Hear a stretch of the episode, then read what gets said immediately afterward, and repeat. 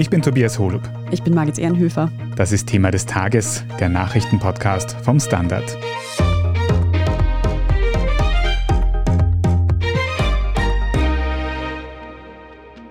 Die finanziellen Probleme der Wien Energie werden immer komplizierter. War zunächst noch von Garantien für sogenannte Termingeschäfte die Rede, sind mittlerweile Kredite von bis zu 10 Milliarden Euro im Gespräch. Die Verhandlungen zwischen Stadt Wien und Bundesregierung laufen auf Hochtouren. Wir sprechen heute darüber, wie genau solche Termingeschäfte an der Energiebörse überhaupt funktionieren und warum Wien Energie dabei teilweise mehr Strom verkauft, als es selbst produzieren kann. Wir fragen nach, was passiert, wenn die anstehenden Kosten nicht bezahlt werden und wer politisch dafür verantwortlich ist. Und wir stellen die Frage, welche Zugeständnisse das Rote Wien der Bundesregierung machen könnte, um die notwendige Unterstützung zu bekommen. Günter Strobel aus der Standard Wirtschaftsredaktion. Wir haben ja gestern erst über die grundsätzlichen finanziellen Probleme bei der Wien Energie geredet, aber die Ereignisse überschlagen sich da noch immer ein bisschen. Erst hat es geheißen, die Wien Energie braucht ganz schnell Geld bis heute Mittag, ganz konkret. Mittlerweile heißt es, jetzt sofort brauchen sie es nicht, aber auf Dauer dann doch wieder. Was ist da los, Günther? Ja, es ist tatsächlich eine veritable Achterbahnfahrt, was wir da zurzeit auf den Strommärkten in Europa erleben. Am vergangenen Donnerstag noch lag der Strompreis im Großhandel bei 700 Euro je Megawattstunde und ist dann auf 1000 und knapp darüber gesprungen am Freitag. Historisches Hoch, so etwas hat es noch nie gegeben. Und aufgrund dessen hat Wien Energie diesen Zuschussbedarf angemeldet. Ursprünglich dachte man an die zwei Milliarden Euro müssten nachgelegt werden bis eben heute Mittag spätestens. Und dann ist eingetreten, dass der Strompreis im Großhandel wieder gefallen ist, wieder unter die 1000 Euro Marke je Megawattstunde. Und dadurch hat das Unternehmen, wie Finanzstadtrat Peter Hanke heute kundgegeben hat, eine Gutschrift erhalten über exakt 798 Millionen Euro. Also da sieht man, wie spektakulär sich das Ganze verändert in kürzester Zeit von einem Defizit in ein Plus. Und nachdem niemand sagen kann, wie das in den kommenden Tagen weitergeht, meldet Wien Energie sicherheitshalber an, dass sie Finanzmittel brauchen, um für alle Fälle und Eventualitäten gerüstet zu sein. Jedenfalls heute muss dieses Geld nicht bereitgestellt werden, möglicherweise aber schon morgen oder übermorgen. Jetzt hören wir die ganze Zeit, dass eben diese Finanzmittel für sogenannte Termingeschäfte gebraucht werden. Günther, wie funktionieren die genau? Termingeschäfte sind in die Zukunft gerichtet. Futures auf Englisch zeugt schon davon. Dabei handelt es sich um Kontrakte, bei denen sich die Vertragsparteien verpflichten, die gegenseitige Erfüllung, also die Zahlung bzw. Lieferung, sagen wir von Strom, auf einem vereinbarten Zeitpunkt in der Zukunft zu verschieben. Es gibt Terminkontrakte, die drei Monate im Voraus gehandelt werden, ein halbes Jahr, ein ganzes Jahr. Die meisten im Energiehandel laufenden Kontrakte gehen aber so im Schnitt zwei Jahre lang. Ein anderer Begriff, den ich in diesem ganzen Umfeld immer wieder höre, sind Margins oder Margin Calls. Was ist damit gemeint? Unter Margin versteht man im Grunde eine Sicherheitsleistung, die von den Akteuren am Terminmarkt zu hinterlegen sind.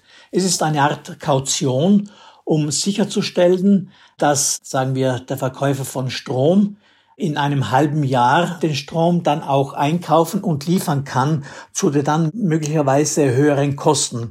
Also faktisch eine Sicherheit auch für den Käufer, dass dieser auf alle Fälle die vereinbarte Menge Strom zum vereinbarten Preis auch erhalten wird.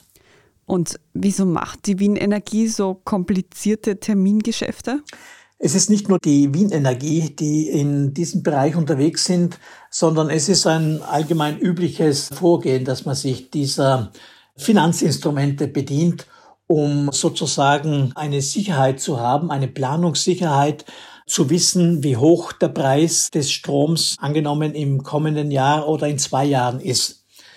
Und durch diese Vorgehensweise, dass faktisch quartalsmäßig oder vierteljährlich Strom auf zwei Jahre im Voraus eingekauft wird, kann man die Preisentwicklung, die ja von Tag zu Tag ziemlich stark schwanken kann, glätten. Das ist vom Vorteil nicht nur für das Unternehmen, das damit eben eine gewisse Planungssicherheit hat und auch einen gewissen Preis für die Kunden garantieren kann, sondern eben auch für die Kunden, die ansonsten mit sehr hohen Schwankungen wahrscheinlich konfrontiert wären.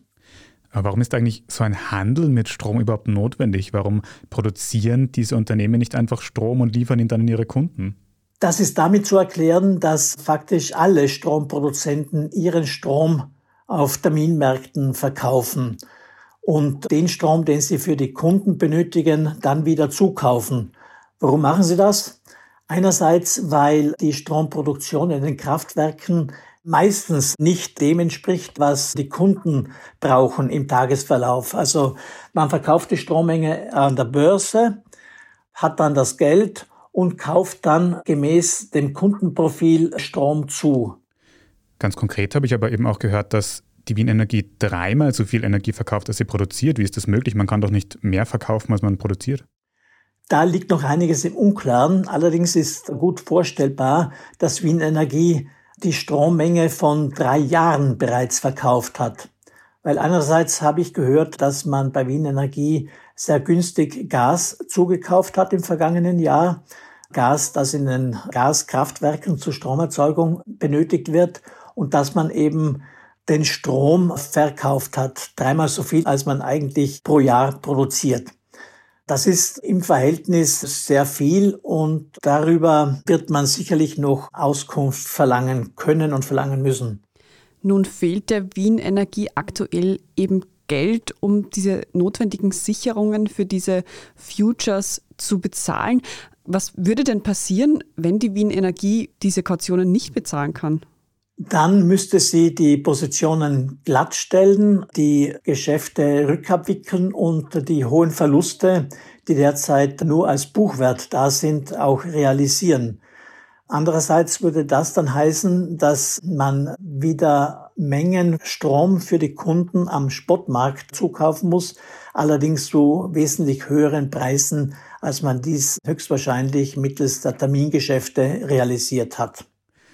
Jetzt haben wir gestern auch schon besprochen, dass noch nicht ganz feststeht, wie Wien Energie jetzt geholfen werden wird.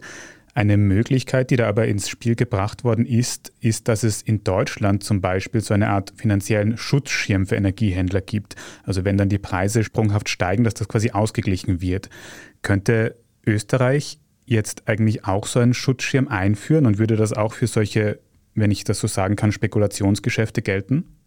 Ein Schutzschirm wäre sicherlich sinnvoll, allerdings nicht nur jetzt aufgrund des Anlassfalles Wien Energie, sondern schon die gesamte Energiebranche im Auge behaltend, weil alle Verkäufer, die derzeit Strom verkauft haben, die haben aufgrund der massiven Preissteigerungen in letzter Zeit massiven Stress. Einige können das sicherlich ganz gut abfedern. Man denkt an Verbund mit den hohen Einnahmen oder Windfall Profits aus der derzeitigen Marktsituation. Aber es gibt auch viele andere, die wahrscheinlich nicht diese finanzielle Stärke haben, um das in allen Lebenslagen wettzumachen. Und da würde ein Schutzschirm sicherlich Sinn machen.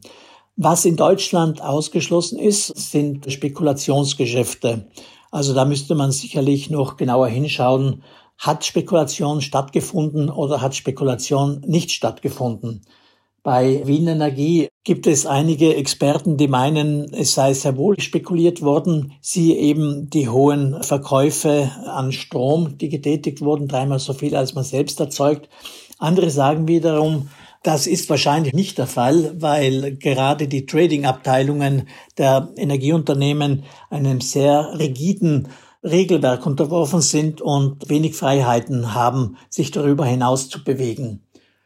Dann muss man sich fragen, was ist denn Spekulation? Von Spekulation ist eigentlich die Rede, wenn man etwas verkauft, das man nicht hat, beziehungsweise wenn man gegen den Markt spekuliert. Das heißt, bei steigenden Preisen sinkende Preise unterstellt. Das ist aber bei Wien Energie derzeit zumindest noch nicht feststellbar. Ja, es ist alles ein bisschen kompliziert mit diesen Termingeschäften und es ist da eben auch noch viel im Wandel. Viele Informationen kommen ans Tageslicht, aber umso wichtiger ist es, dass wir jemanden haben, der uns das so gut erklären kann. Deswegen vielen Dank, Günter Strobel. Bitte gern. Wir sprechen jetzt gleich noch darüber, ob sich der Bund und die Stadt Wien mittlerweile geeinigt haben und inwiefern diese Finanzkrise der Wien Energie die SPÖ in Bedrängnis bringt. Nach einer kurzen Pause. Wir sind gleich zurück. Guten Tag, mein Name ist Oskar Bonner. Ich habe den Standard gegründet, weil es damals keine Zeitung gab, die mit den Menschen auf Augenhöhe kommuniziert hat. Guten Tag, mein Name ist Michael Grill und ich lese den Standard, weil genau das wichtig ist. Fundierte Berichterstattung, die erklärt und nicht belehrt. Der Standard, der Haltung gewidmet. David Krutzler aus der Standard Innenpolitik. Du hilfst uns jetzt noch, diese Causa Wien Energie politisch einzuordnen. Wie ist denn jetzt am Dienstagnachmittag der aktuelle Stand? Haben sich Wien und der Bund schon geeinigt, wie genau Wien Energie unterstützt werden soll? Das ist eine Entwicklung mit derartig schnellen und vielen Wendungen, dass man hier fast nicht mitkommt. Aber ganz kurz zusammengefasst, nein, Wien und der Bund haben sich bei den Verhandlungen noch nicht geeinigt. Mit Stand jetzt Dienstag 14 Uhr. Man befindet sich aber auf einem guten Weg, sagt der Finanzminister Magnus Brunner von der ÖVP. Finanzminister Brunner hat auch laufend betont in der Kommunikation die letzten Tage, dass er eben erst sehr kurzfristig, nämlich erst vor zwei Tagen am Sonntag, über diese Probleme der Wien Energie eben informiert wurde und dass da eben so große Beträge notwendig wären.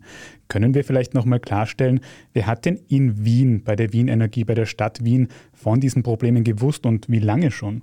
Diese ganze Situation ist, wie sie sich derzeit darstellt, nach unseren Recherchen sehr intransparent abgelaufen. Also Stadtchef Michael Ludwig hat heute bestätigt, dass er bereits am 15. Juli, also vor eineinhalb Monaten, erstmals seine Möglichkeiten als Bürgermeister ausgeschöpft hat, wie er es formuliert. Was genau ist passiert? Die Stadt hat über Ludwig am 15. Juli Sicherheiten der Wien Energie in Höhe von 700 Millionen Euro übernommen, also eine riesige Summe. Davon erfuhr außerhalb der SPÖ aber vorerst niemand, selbst Vizebürgermeister Christoph Wiederkehr von den NEOS nicht und die sind immerhin Koalitionspartner der SPÖ in Wien. Ein Sprecher Wiederkehr sagte uns, dass er über die Haftungsübernahme erst nachträglich informiert wurde, also erst am Wochenende, mit allen Medien.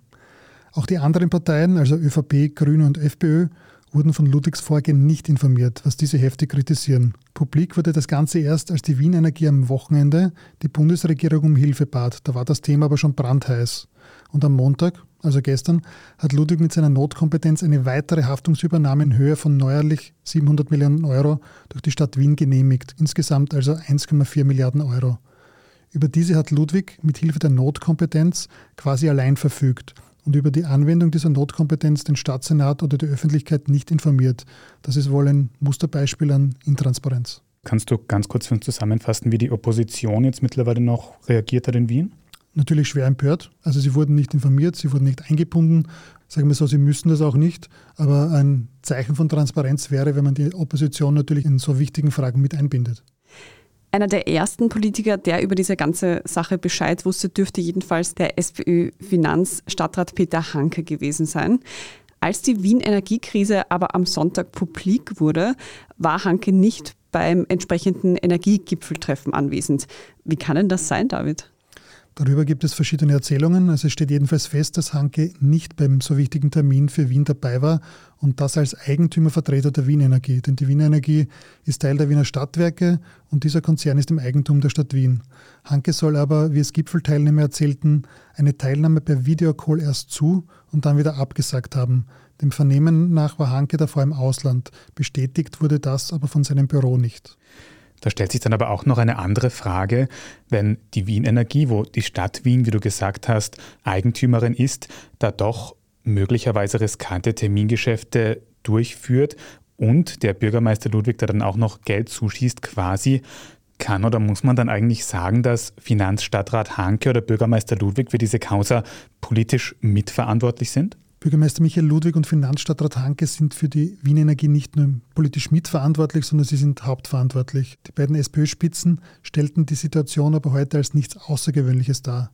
Man habe nichts falsch gemacht, es gibt nichts zu verbergen, keine Geheimnisse, es gibt keine Intransparenz. Das sind alles Zitate, die Ludwig heute gesagt hat. Die bisher getroffenen Maßnahmen seien zudem gut und wichtig gewesen, sagt auch der Bürgermeister. Personelle Konsequenzen bei der Wien Energie waren am Dienstag für Ludwig kein Thema. Ob es hier Versäumnisse gegeben hat oder sonstiges, das werden wohl erst die Prüfungen des Rechnungshofs und auch des Stadtrechnungshofs in Wien ergeben. Diese wurden am Dienstag angekündigt. Zu prüfen gibt es einiges. Immerhin hat Finanzminister Brunner heute von mutmaßlich spekulativen Geschäften der Wien Energie gesprochen, also durchaus ein harter Vorwurf. Das Unternehmen selbst wies das heute aber vehement zurück. Jan-Michael Machert, auch du bist aus der Standard-Innenpolitik und du hast dir das ein bisschen genauer angeschaut. Sind denn diese angekündigten Prüfungen durch den Rechnungshof für die Wien Energie überhaupt rechtlich möglich? Das ist absolut möglich. Also der Rechnungshof sagt auch selbst, sobald es was zu prüfen gibt, was Gebietskörperschaften angeht, kann er eigentlich alle prüfen, also alle Gebietskörperschaften. Hat er auch selbst schon angekündigt, die Wien Energie prüfen zu wollen. Und das könnte auch der Landesrechnungshof machen, so wie das der Wiener Bürgermeister Michael Ludwig angekündigt hat, nämlich ab Unternehmen sozusagen, die zu 50 Prozent oder mehr der Wiener Stadt gehören. Nur so als rein von der Sinnhaftigkeit her, wird wahrscheinlich nur der Bundesrechnungshof prüfen, weil es sonst eine Zweigleisigkeit wäre. Also sprich, wahrscheinlich wird die Ankündigung des Bürgermeisters am Ende nur Schall und Rauch sein, sozusagen. Aber nicht, weil es eine schlechte Ankündigung ist, sondern in erster Linie, weil der Bundesrechnungshof prüfen wird. Schauen wir noch ein bisschen genauer auf die SPÖ, die ja auch eine große Rolle spielt in der Causa Wien Energie. Die SPÖ-Chefin Pamela Rendi-Wagner war ja gestern Montagabend im ORF-Sommergespräch zu Gast. Kannst du uns ganz kurz zusammenfassen? Sie wird sich auch zu dieser Causa Wien Energie jetzt geäußert haben, oder? Genau, also das kam mir gestern im Sommergespräch ein bisschen ungelegen, wie man das auch mitbekommen hat. Also erstens ist, glaube ich, Energie jetzt nicht sonderlich ihr Thema, auch wenn sie immer wieder über den Strommarkt spricht als Parteichefin, aber das hat sie, glaube ich, recht kalt erwischt, weil sie, wie sie gesagt hat, auch erst sehr kurzfristig davon erfahren hat überhaupt, dass das passiert ist sozusagen oder dass die Wien Energie einfach jetzt eine Milliardenhilfe brauchen würde und hat aber eigentlich, kann man so sagen, die Wiener SPÖ in Schutz genommen. Also sie hat sich eigentlich vor die Wiener SPÖ gestellt und hat einmal in erster Linie so war zumindest mein Gefühl, dass eher es keine große Krise abgetan, sondern eher damit argumentiert, dass der europäische Strommarkt nicht funktioniert und dass das eher eine Sache der Krise sei, die man lösen muss, gesamteuropäisch und dass sozusagen die Wien Energie vermutlich nicht der letzte Energieversorger sein wird in Österreich, der an Problemen dahingehend laborieren wird. Jetzt ist es ja so, dass sich diese Termingeschäfte, die die Wien Energie da an der Energiebörse tätigt, sich im Endeffekt auf zwei Millionen Menschen auswirken, nämlich die Kundinnen der Wien Energie. Schadet das der SPÖ politisch, dass man sich hier offenbar doch massiv verschätzt hat?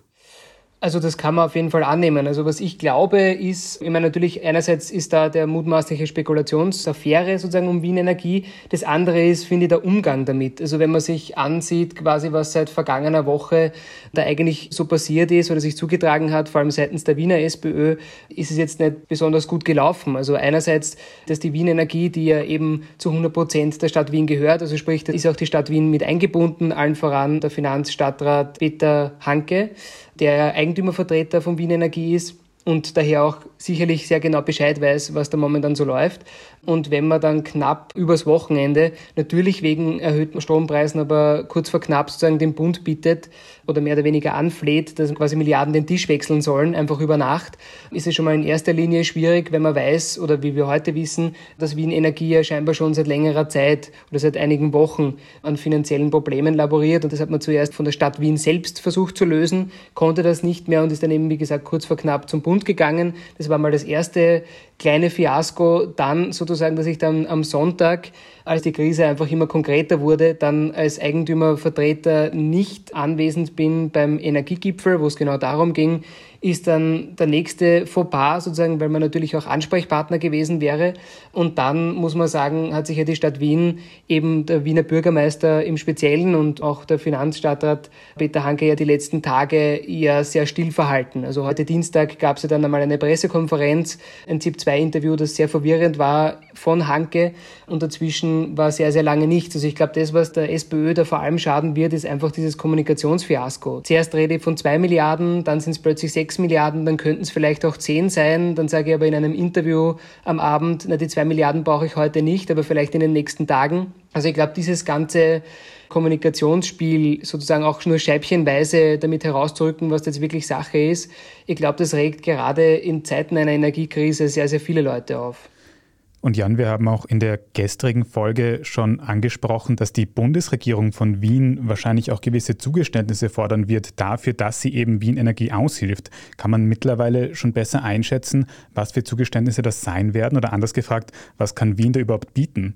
Ich glaube, was Wien bieten muss, also wenn man dem Finanzminister zugehört hat zwischen den Zeilen bei der BK heute Dienstag und auch seit eigentlich das bekannt geworden ist, ich glaube, das, was das Finanzministerium haben will, sind quasi eigentlich alle Fakten auf den Tisch. Also das kommt immer so ein bisschen zwischen den Zeilen heraus, dass offenbar noch immer nicht alles auf dem Tisch liegt, dass man mit allen Informationen versorgt ist.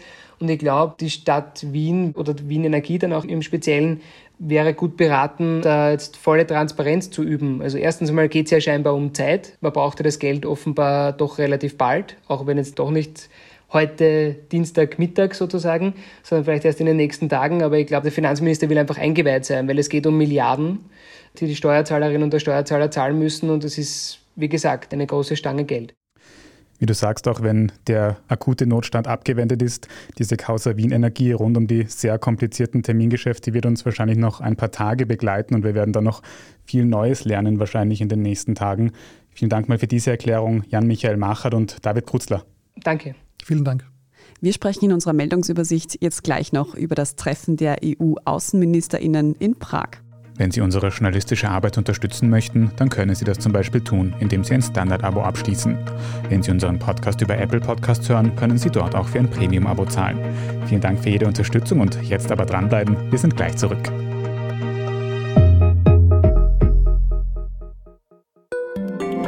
Tag, mein Name ist Oskar Bronner. Ich habe damals den Standard gegründet, damit man sich auf Basis unabhängiger Berichterstattung die eigene Meinung bilden kann. Guten Tag, mein Name ist Pony73 und ich poste beim Standard, weil ich genau das dort machen und meine Meinung auch sagen kann. Der Standard, der Haltung gewidmet. Und hier ist, was Sie heute sonst noch wissen müssen. Erstens.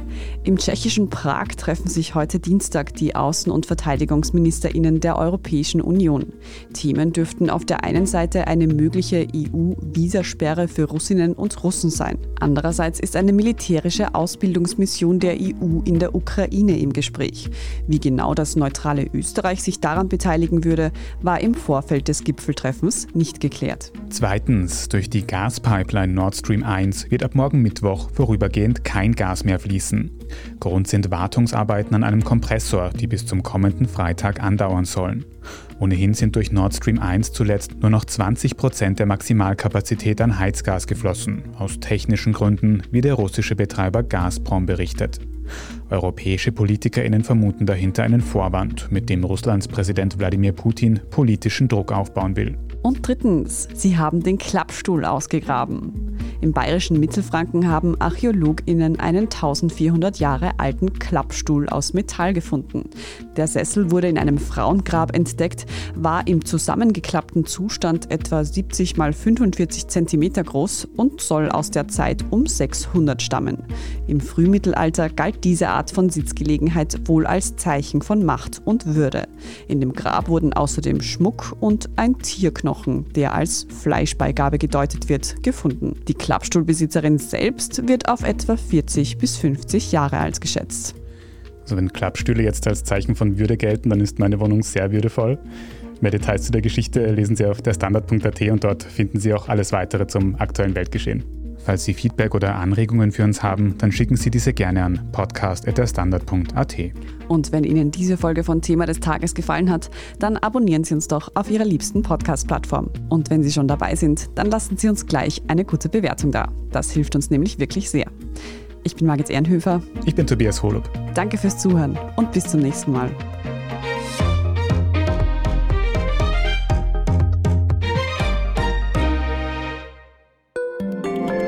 Job mit mehr Verantwortung wäre super. Ich will eine bessere Work-Life-Balance. Es muss ganz einfach Spaß machen. Welchen Weg Sie auch einschlagen möchten. Er beginnt bei den Stellenanzeigen im Standard. Jetzt Jobsuche starten auf Jobs der Standard.at.